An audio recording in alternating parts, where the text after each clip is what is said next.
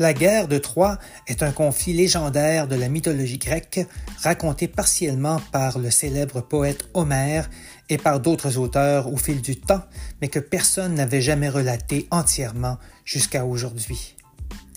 Je m'appelle François Bellavance et j'ai publié aux éditions Douro toute la guerre de Troie en trois tomes suivis de l'Odyssée d'Ulysse, je me suis basé sur les textes d'auteurs célèbres dont Homère, Virgile et Quintus de Smyrne, dont j'ai actualisé la langue pour le lectorat d'aujourd'hui.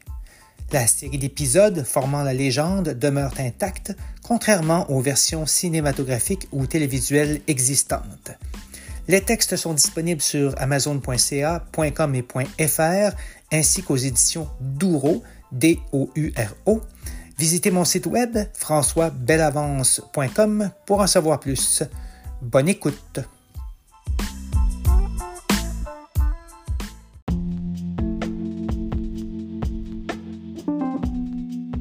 Bienvenue au 26e épisode de la guerre de Troie et de l'Odyssée actualisée. Cet épisode couvre le champ 46 de la série de quatre tomes publiés aux éditions Douro est disponible sur leur site ainsi que sur Amazon en version papier et Kindle. Sur ce, bonne écoute.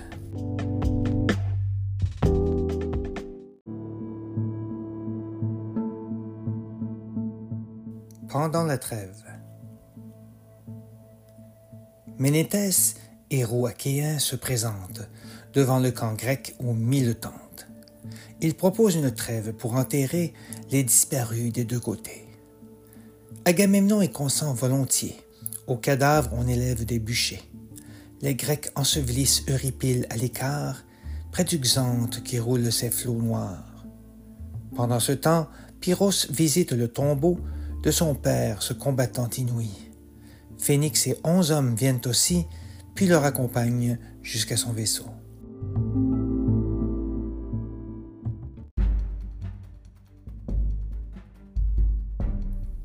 Des combats hargneux.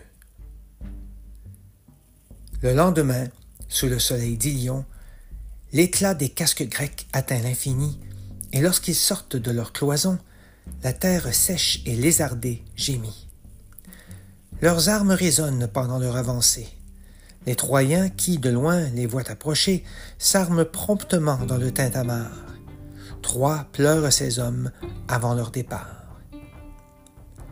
Ils s'élancent des remparts en vociférant et sautent sur leurs destriers hennissants ou sur leurs chars bien attelés. D'autres brandissent leurs pics à pied. Les deux armées enragées se percutent. Le bruit de leurs armes se répercute dans toute la Troade, écho sanguinaire qui frappe l'imaginaire. Du haut des remparts, les Troyennes voient tout. Elles tremblent pour leurs fils et leurs époux. Hélène n'est pas venue par pudeur. De sa chambre, elle entend toutes les clameurs. Autour et au-dessus des humains déchaînés, les surhommes fomentent la démence. La guerre de Troie devrait être terminée, mais ils sont de connivence.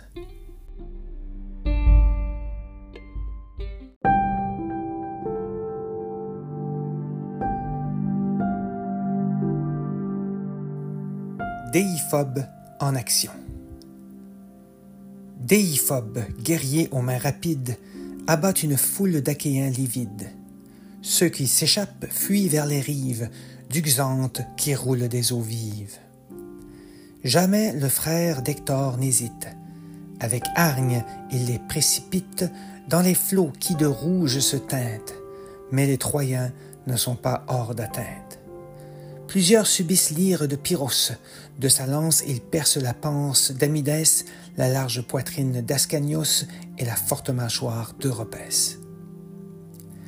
Agamemnon lutte un peu plus loin, auprès de Diomède qui joue des poings. Terrorisés, les Troyens tournent les talons devant une telle détermination. Plus loin, sur les rives du Xanthe, ce sont les Grecs qui se lamentent et qui meurent roués de coups. Pyrrhos s'en aperçoit tout à coup. À travers les cadavres rigides, Automédon, son brave cocher, presse ses chevaux rapides vers ceux qui se font massacrer. Comme un incendie qui touche l'eau, Déiphobe s'arrête en voyant approcher le char éclatant de ses rivaux. Il n'ose ni avancer ni reculer. Néoptolème lui lance un défi. Tu abats des Grecs de second rang, qui devant toi se figent ou s'enfuient. Goûte le bronze de ma lance maintenant. Comme un grand lion sur un frêle cerf, Pyrrhos s'élance vers son adversaire, mais Apollon brouille son regard. Il frappe dans le vide au hasard. Le dieu des beaux-arts transporte le jeune Troyen derrière les portes de sa ville avec ses compagnons. Pyrrhos hurle toute sa déception.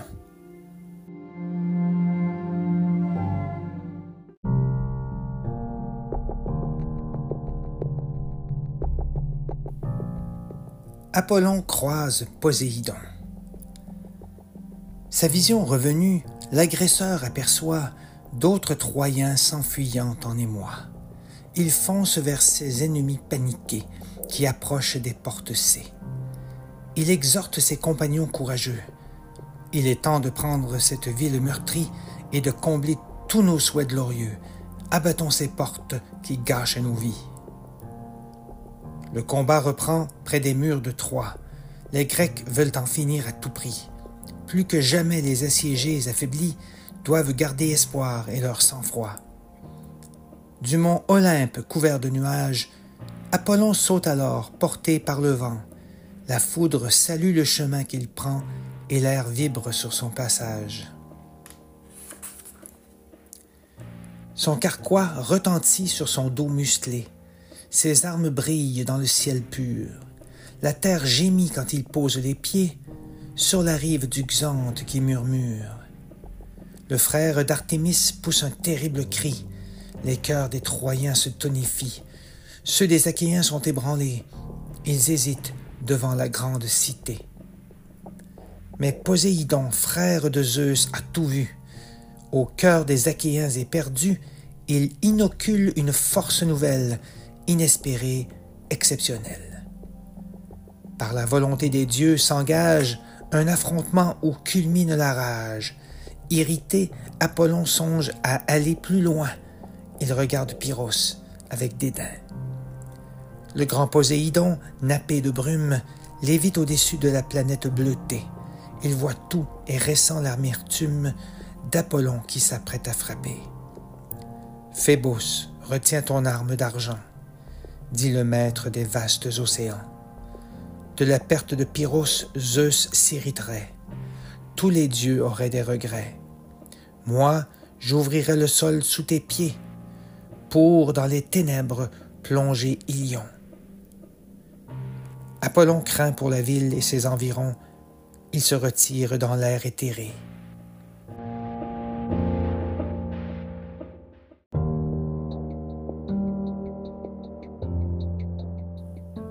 à la recherche d'un archer. Le temps passe, puis, de guerre lasse, suivant les conseils du devin Calcas qui déchiffre la trajectoire des oiseaux, les Achéens retournent à leur vaisseau. Ulysse et Diomède, eux, prennent la mer vers Lemnos, aux riches vignobles. Ils atteignent Éphastias, ville amère, aux épouses aussi jalouses qu'ignobles. Dans une grotte, Philoctète est étendu. Malade tout ce temps, il a survécu en attendant qu'on vienne l'aider ou que la mort finisse par l'achever. Ses longs cheveux sont ébouriffés, il n'a plus que la peau et les os. Il gémit sans cesse, les yeux creusés, le corps recouvert de plumes d'oiseaux.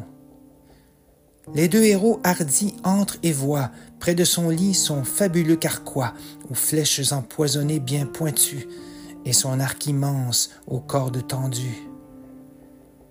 L'archer sursaute quand, devant lui, apparaît celui qu'il avait laissé il y a déjà plus d'une décennie, seul sur l'Emnos amer et condamné. Il prend le mort aux dents et saisit, pour l'abattre, tant il est en colère, l'arc qu'Héraclès lui avait remis, mais Athéna ne le laisse pas faire. À l'oreille, la déesse lui dit Philoctète, ces hommes sont tes amis. Ulysse et Diomède le rassurent, leurs intentions sont des plus pures. Ils lui promettent une rapide guérison s'il rejoint leur vaste coalition. Le grand archer se laisse amadouer. Un peu plus tard, leur querelle est oubliée. Plein d'espoir, ils le portent jusqu'à la rive. Ils lavent sa blessure, ce qui le ravive, puis l'emmènent avec eux sur leur bateau et lui servent un bon repas chaud.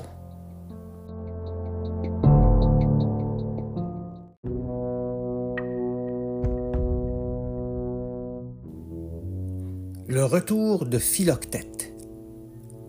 Il vogue entouré de dauphins qui dansent et fendent la route marine immense.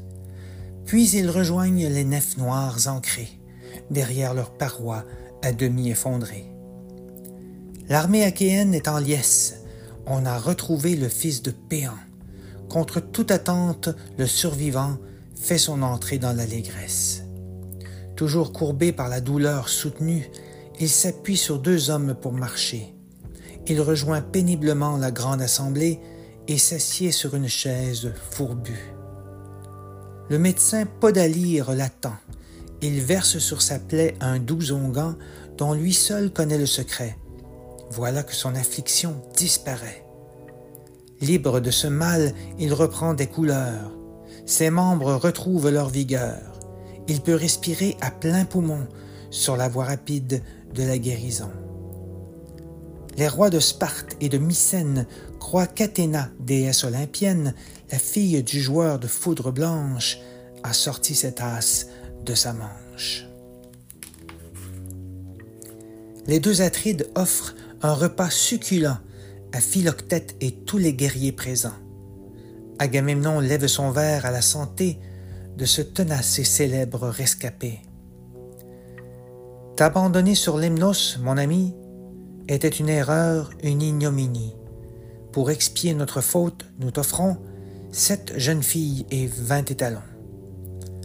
Le jour où ce long siège prendra fin et que Troie nous livrera ses trésors, tu recevras ta part du riche butin. Tu en conviendras, voilà un bien meilleur sort. La réponse de Philoctète résonne. Je n'en veux plus à personne. Tout ce qui désormais m'importe est de franchir ces hautes portes. La nuit tombe sur les noirs vaisseaux, puis l'aurore éclaire les monts éloignés. Les Achéens aiguisent leurs javelots et leurs flèches avant de déjeuner. Ensuite, leurs lances et leurs écus en main, ils s'élancent des nefs en rang serré, marchant comme un seul et unique guerrier, rêvant encore d'une gloire sans fin.